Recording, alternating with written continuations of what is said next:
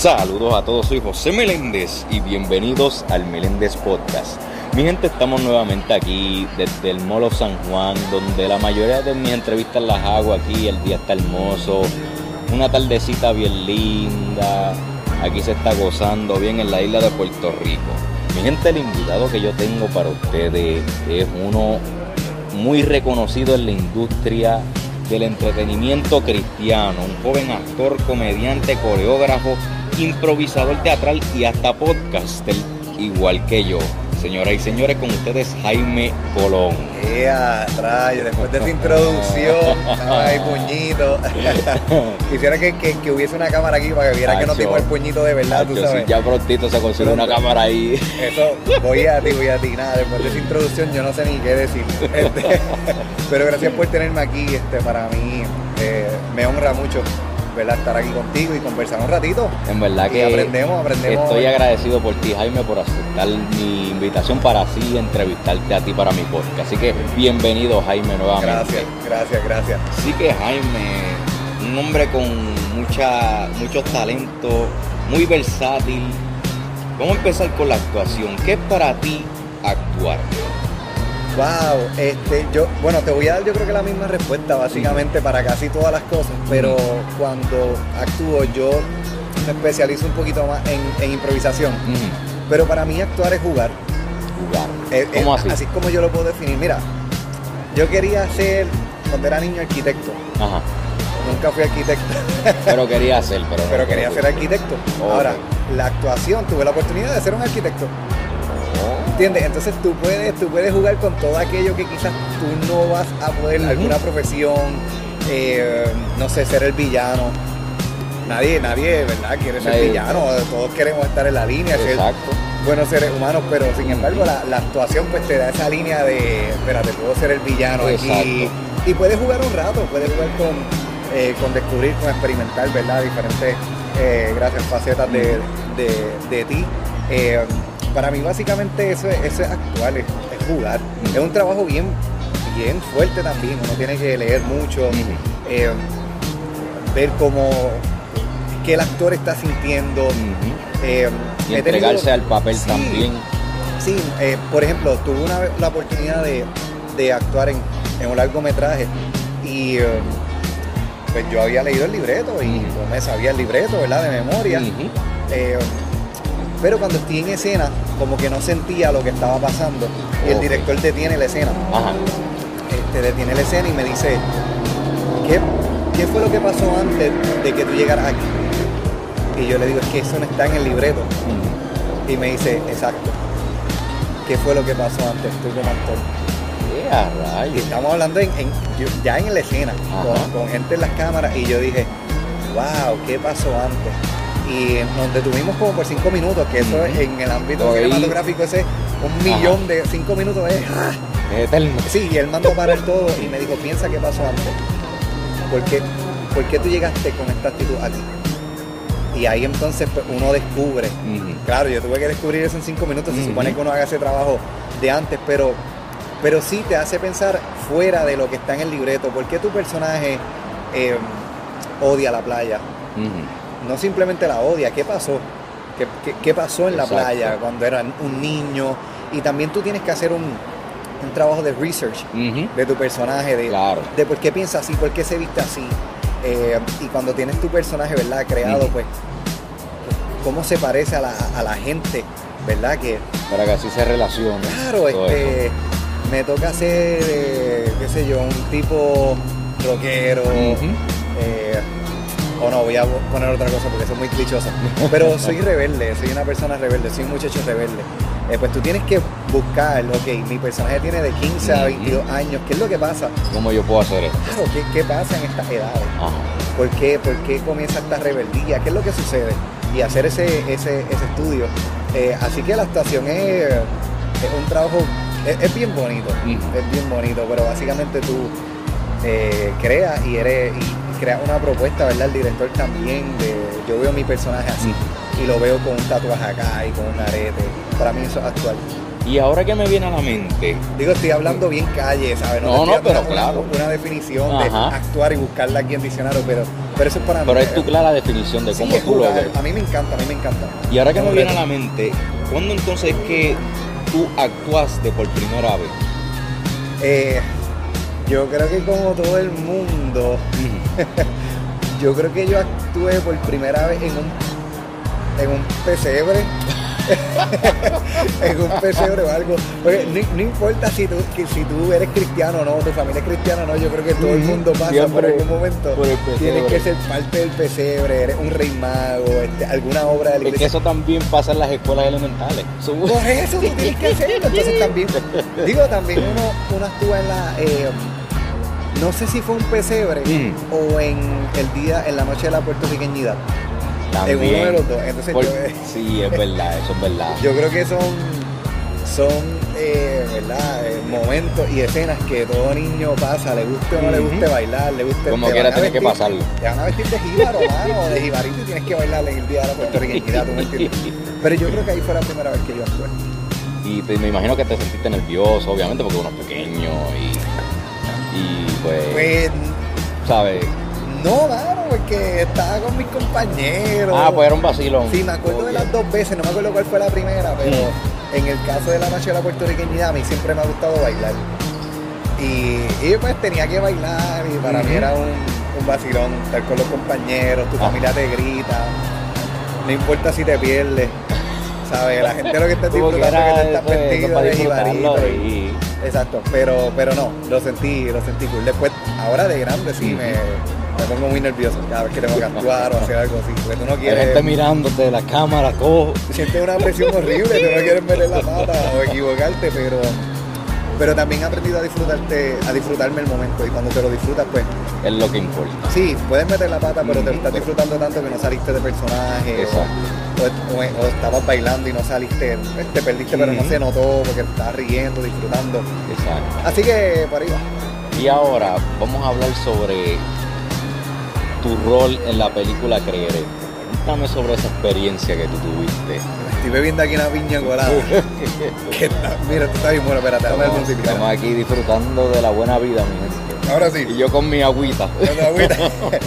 este, de la película Creeré mi rol. Eh, Wow, ok. Esta es una película eh, basada, ¿verdad?, en hechos reales, una película.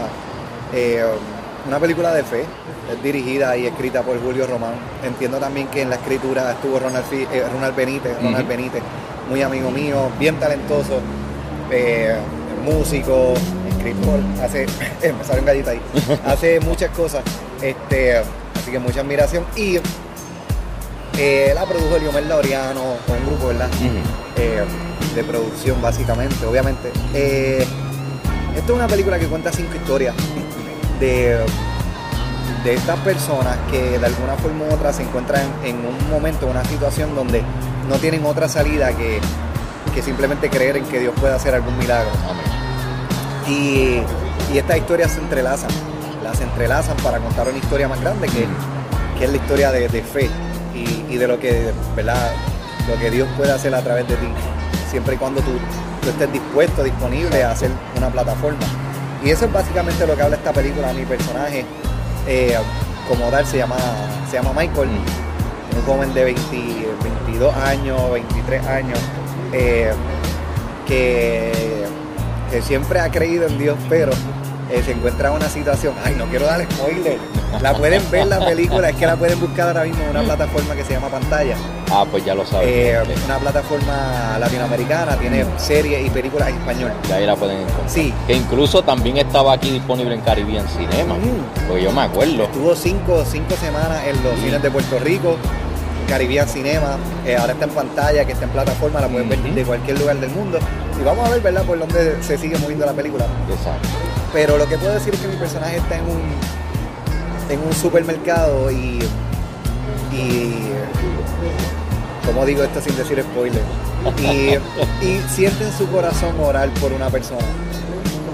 Y comienza a orar por la persona y comienzan a suceder milagros dentro del, del supermercado. Y ahí en el supermercado está la, la, próxima protagonista de la próxima historia. y, ella está en mi historia y yo le hablo directo a ella, ella se lleva eso a su corazón, entonces en su situación ella pasa una situación y, puede ver a Dios a través de la situación y en su historia aparece el otro protagonista, entonces poco a poco va saliendo cada uno, pero yo creo que es una historia que no importa si eres cristiano o no, honestamente, honestamente, eh, yo creo que estamos en un momento que debemos creer. Exacto en que la cosa va a mejorar a nivel mundial. Estamos pasando por esta situación del COVID hace mucho tiempo. Eh, Puerto Rico ha estado al Tommy Dame. Eh, huracán, desde Huracán María, terremoto. Eh, nuestro gobierno, de verdad, hemos, tenido marcha, hemos tenido huelga. Este, económicamente yo creo que el, país está poco a poco tratando de levantarse, como todos los países, como todo lo que está pasando. Así que si nos están escuchando de otros países, pues se puede identificar. Pero hay, tanto contenido eh, que no dice nada, contenido que no, que no llena o que no. Contenido que no tiene contenido. Exacto.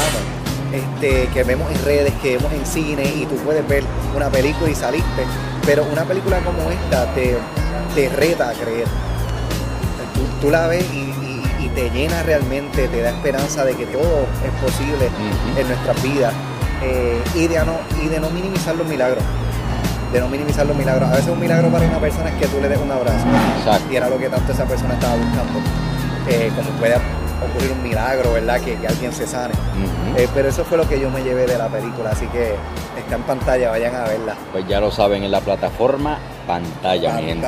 Vayan y véanla. así. que ya lo saben. Ahora vamos a cambiar un poquito el tema y vamos a hablar sobre la comedia, ya que tú eres comediante. ¿Cuándo es que tú decides irte por el ámbito de la comedia. Me dio un trancazo aquí de, de, de, piña colada, espérate.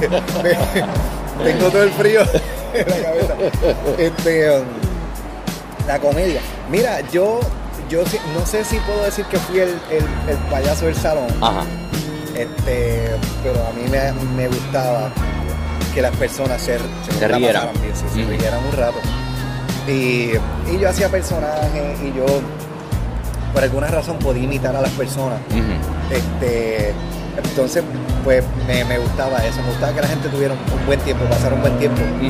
Eh, nunca había hecho comedia, nunca, hasta quizás hasta como los 20 años, 19, por allá. que decides entonces comenzar? Sí, se me da la oportunidad este, con un grupo que se llama Teatro de la Manga. Ellos todavía, Teatro de la Manga está por ahí, esa es mi familia y Andrés López es quien está dirigiendo ese grupo para ese entonces.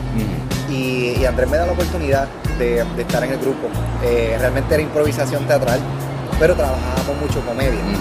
Y aquí en Puerto Rico se mueve mucho, se mueve más la comedia que el drama.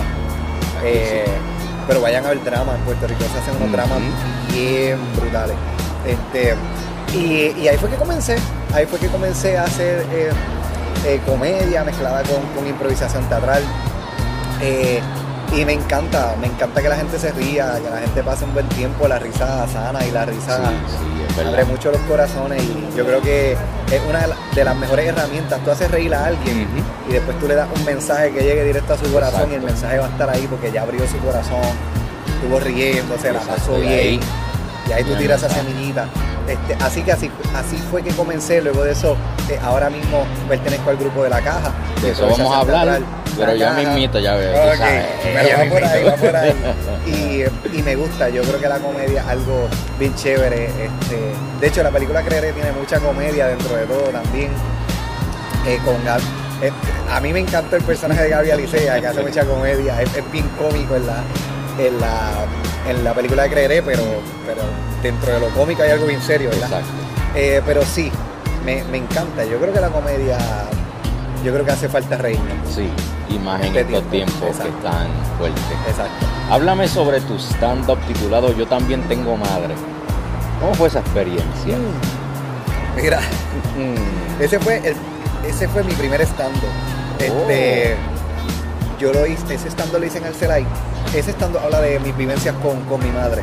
Básicamente, yo eh, mis padres son divorciados, así que pasé mucho más tiempo con mami que con papi. Eh, y la madre latina y la madre boricua es, bien peculiar. Este, entonces, eh, yo quería de alguna forma u otra honrar a, mami, honrar a mi, a mi, a mis dos abuelas también, este, eh, Gladys y Marta Camacho. Y, eh, y nace de eso, realmente. eh, realmente yo pasé un tiempo como complicado. Este, tuve unas situaciones en mi vida y esas situaciones hicieron, me empujaron a hacer esto. Eh, era algo que yo siempre había querido hacer, pero no me atrevía. Eh, porque estar solo frente a un público, pues tú no sabes cómo vaya a salir, ¿verdad? Exacto, nadie sabe las reacciones. Exacto, las reacciones. Y, y me pasó algo bien negativo. Y yo dije, yo no voy a dejar que esto negativo me pare. Y como que eso me dio fuerza y dije, que Ahí. ese chavo lo voy a hacer. Y ahí lo hiciste. Y lo hice. ¿Y Alquilé el teatro sin saber, sin licencia de producción. Tuve que buscar una licencia de otra persona. Este, nunca había hecho un show. Eh, y gracias a Dios, ¿verdad? La gente fue a apoyarlo. Eh, Me imagino que le encantaron. sí, este, yo, yo hice una promoción, les dije, mira, si ustedes no llevan a su madre a este, a este show, o sea, este es el mejor regalo que tú le puedes hacer a tu madre. Exacto. Este, ahí entra Wilda Santa María, eh, que es relacionista público, relacionista profesional, y me ayudó mucho. Este, entramos a diferentes canales masivos en Puerto Rico, le dimos promoción y gracias a Dios se llenó. Qué bueno. Eh, Que incluso uno de ellos también fue Paparazzi TV. Guapa que te entrevistó Giselle, este, se olvidó el apellido, así que me disculpo. Pero en- Giselle Cifredo? eh, exacto. Ah, Giselle, Giselle, Giselle Que está- también fue para eso, si no me equivoco, ¿verdad? estaba en el 11. Sí, lo que pasa es que después de ese, de ese show, este, yo después hice varios proyectos y lancé mi otro show que se llama Escenario. Ok.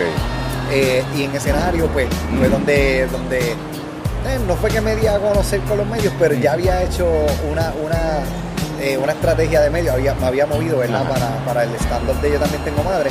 Y después de eso hago, hago escenario, que ese es como que mi, mi bebé, todavía Ajá. lo tengo ahí. Quiero hacer algo con escenario este semestre nuevamente, pero hice cuatro funciones y gracias a Dios, muy, muy bonito todo lo que se sucedió allí. Y entonces, ¿cómo se llevó a cabo el stand-up cuarentena comedy show? Este. Eh, a rayo. Eh, es- eso, eso, eso fue. Eso fue un, un reto, honestamente. ¿Cómo, cómo así? Este. Porque, bueno, porque estábamos en cuarentena. Ay, me imagino que como no tenían nada que hacer, estaban todos ahí en la casa. Exacto.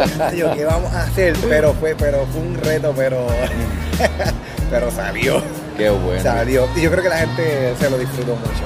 Se lo disfrutó mucho. Sí, porque me imagino que hacía falta, porque todo el mundo estaba metido en la casa, Sí, sí. sabes. todavía este, ¿verdad? hay gente que, que- que- que se contagia, tiene que guardarse. Este, esto ha sido alto mirable, pero, Sí.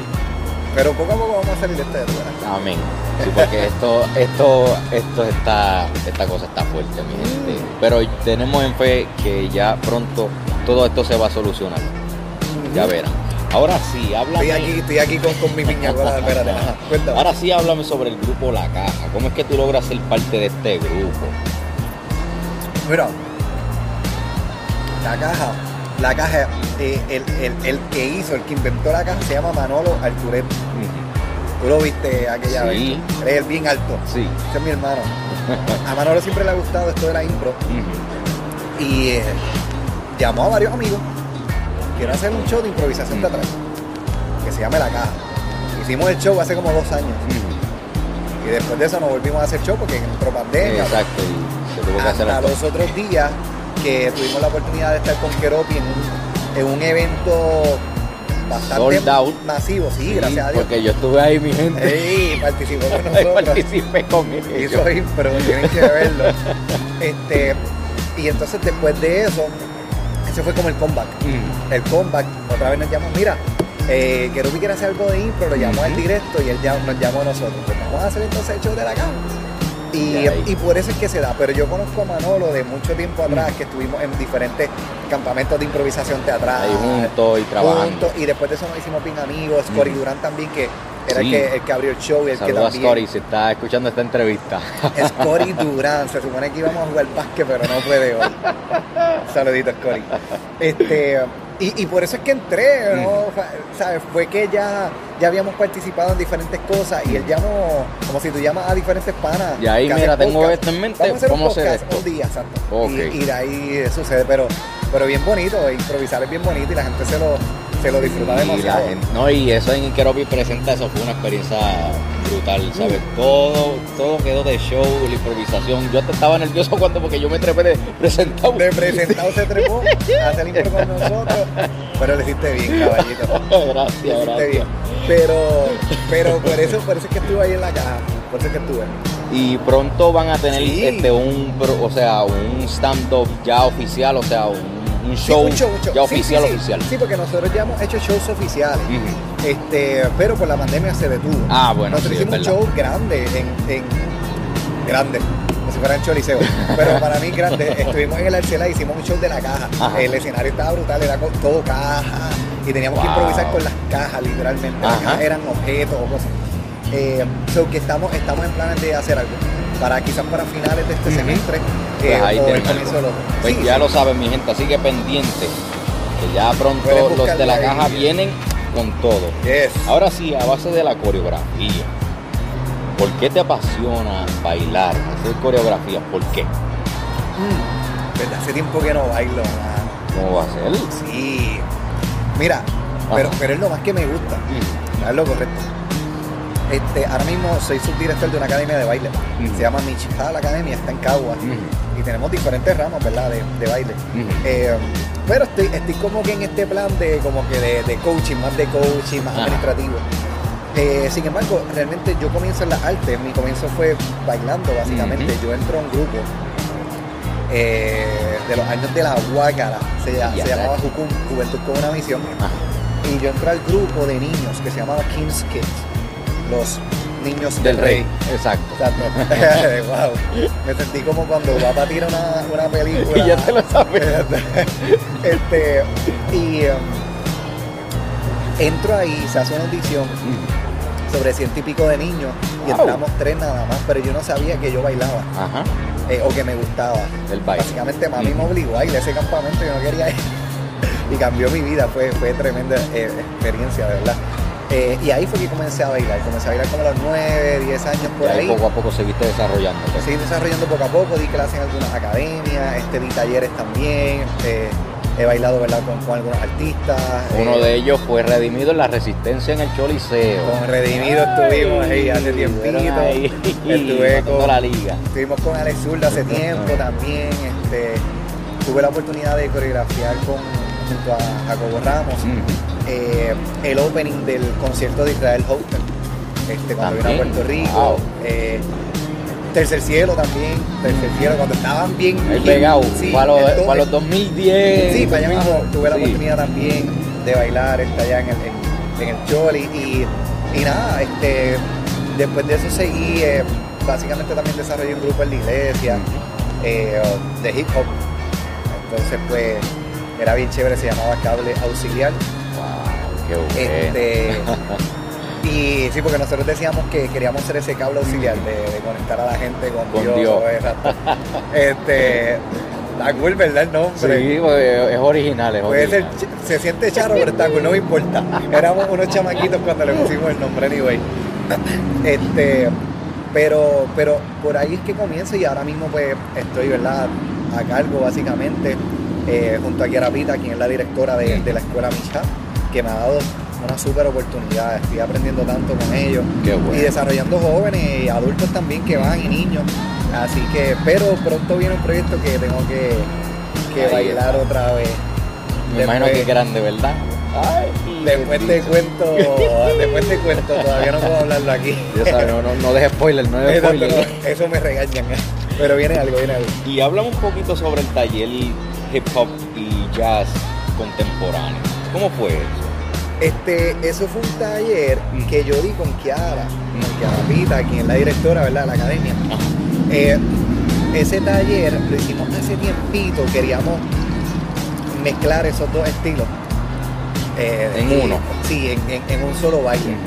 Entonces pues utilizamos elementos de hip hop con elementos de contemporáneo. Entonces, como que la gente era, wow. Como que, ¿qué es esto? Sí, porque nuevo. yo creo que el arte, digo, yo creo que no, el arte está para que, no solo para que tú aprendas, para que tú desarrolles también algo. Y que no encajones algo, no lo dejes ahí, o sea, no lo dejes en una caja segmentado. Este yo creo que uno, uno puede experimentar, yo creo que uno puede mezclar estilos, yo creo que uno puede salir de, esa, de, la caja, eh, eh, eh, literalmente. Y eso era lo que queríamos con la gente, que fueran y que pudieran abrir su mente, ¿verdad? Que espérate, yo, yo, yo puedo también agarrar algo de aquí, agarrar algo de acá, ya, de mezclarlo todo y todo eso me hace crecer como artista, como persona, etcétera. Y por eso fue que hicimos ese taller que estuvo excelente. Yo me lo disfruté, pero, pero un montón. ¿Y piensa, me imagino, volver a hacer otro así similar? O, pues mira, este, al, al, momento estoy bien enfocado por la academia, porque tenemos unos proyectos ahora, eh, pero, pero quién quita que luego se haga otro taller. Así que si te gusta bailar, pasa por la academia en Cagua, Misha. ya, pues ya lo saben, mi gente, vayan para allá. Y ahora cuéntame un poquito sobre tu experiencia al estar en el Yadiel Molina Home Run Derby en Celebrity Softball Game, que si no me equivoco tú diste como un mensaje. Me corriges si me equivoco. Esa experiencia estuvo a otro nivel. A mí no se me va a olvidar eso. Yo no me acordaba de eso. ¿Cómo te lo averiguaste? Yo me encargué de saber de ti. que tú te dieras yo, cuenta. Yo. Este, mano, eh, yo hice hace tiempo junto a Julio Román eh, un spoken word que se titulaba Los Nuestros, que fue de cuando nuestros muchachos del equipo nacional de pelota jugaron eh, en el clásico. Este, y, ese spoken word hablaba de, Nosotros llegamos segundo, no ganamos la final, pero hablaba de que sí, de que ganamos. Eh, y para ese tiempo no hubo balas, no, no hubo balas, no hubo eh, hubo muchas cosas, la criminalidad bajó durante, ese tiempo que los chicos estaban jugando. Porque realmente Puerto Rico estaba unido en, apoyar a los muchachos. Sí, yo me acuerdo también. Para pintado de rubio, yo me Con las camisas de Puerto Rico, con las gorras de béisbol. Yo, yo quería una y no pude. Pues estaban caras. como, estaban para aquel tiempo como 40 pesos, estaban caritas.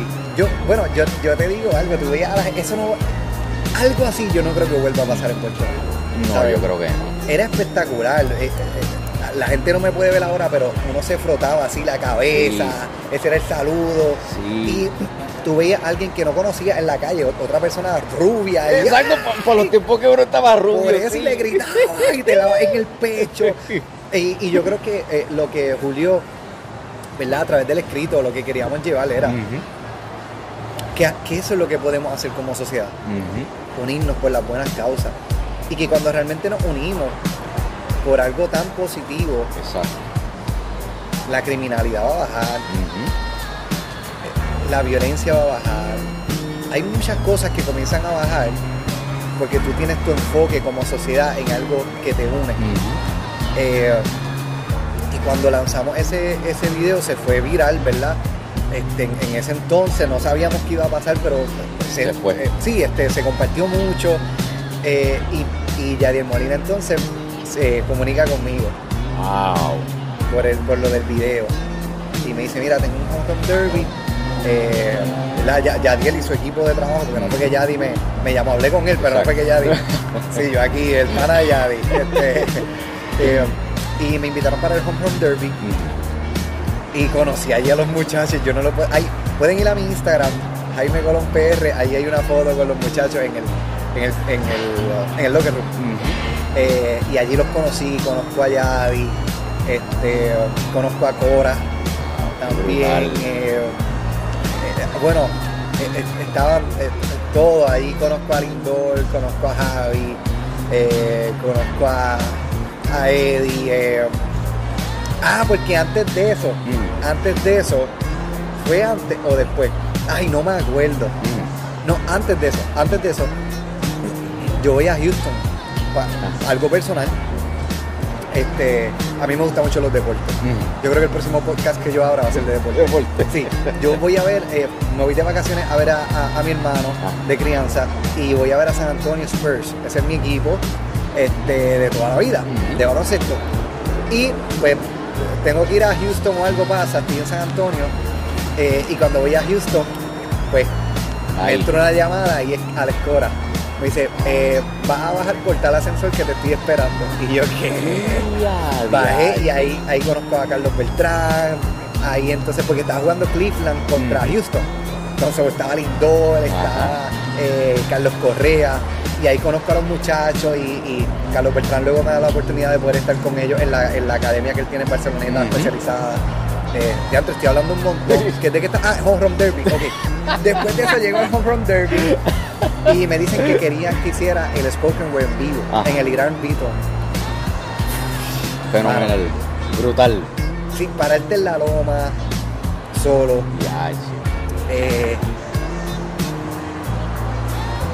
la energía de la gente, mano. Al escuchar, ¿verdad? El, Spoken Word y de todo lo que había pasado yo he estado en el Choli muchas veces. Mm. Olvídate del Choli. Del Irán. No, sí. de verdad. de verdad, de verdad. Porque eh, no sé, no sé, fue, fue, fue bien bonito, fue bien bonito.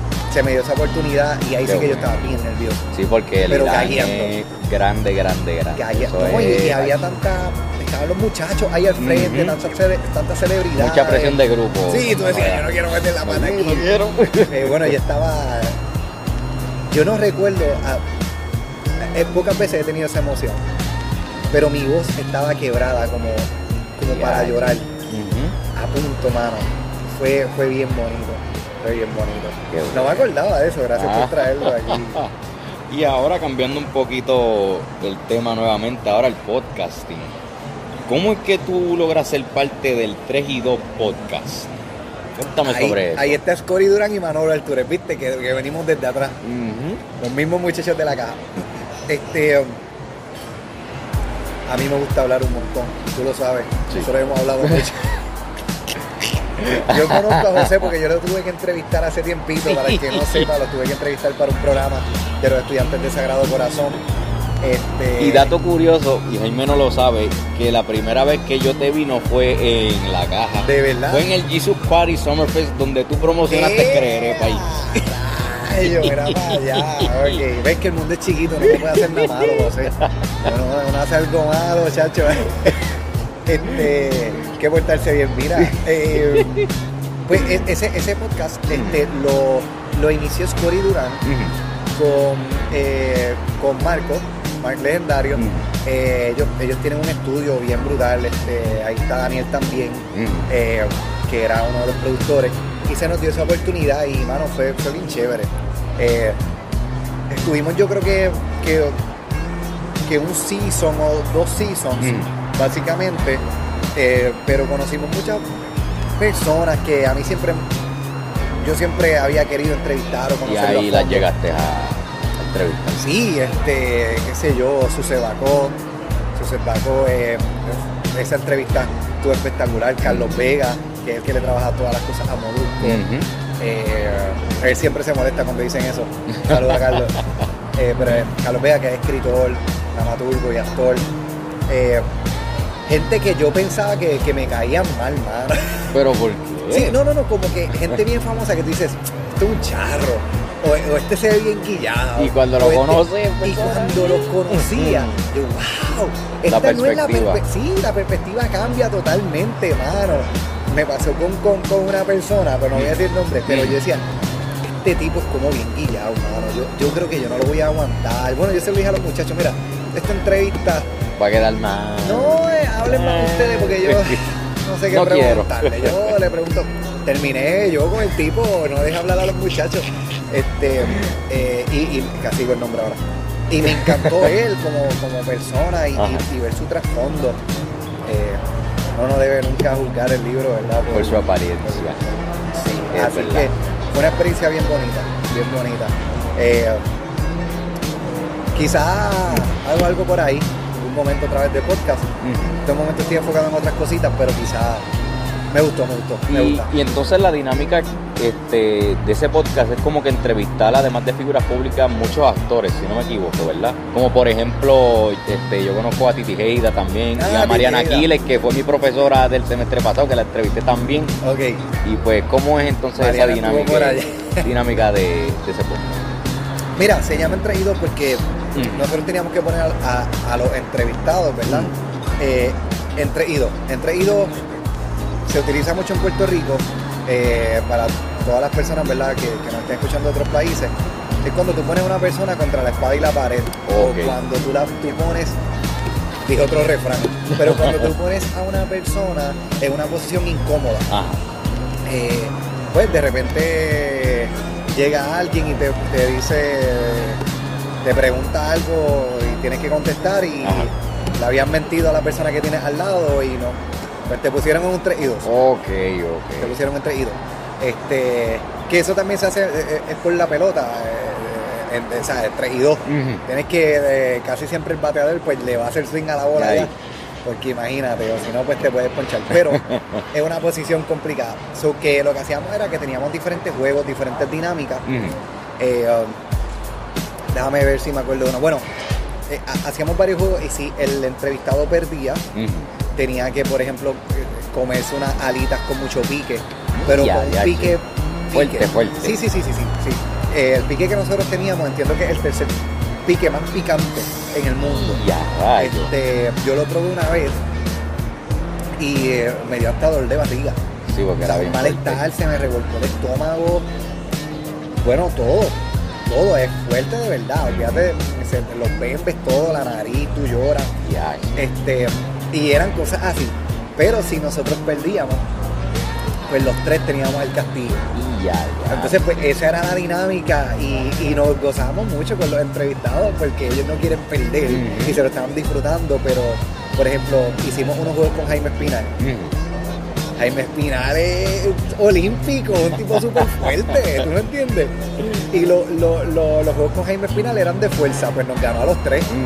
Pues nosotros éramos los castigados. ¿Ves que esa era la dinámica del programa? Era más bien conocer a la persona, su trasfondo, cómo había sido su inicio eh, y jugar un rato con la persona, jugar, pasarla bien y que la gente se entretenga un rato viendo, viendo a tal artista haciendo algo que no lo van a ver por ahí en la calle.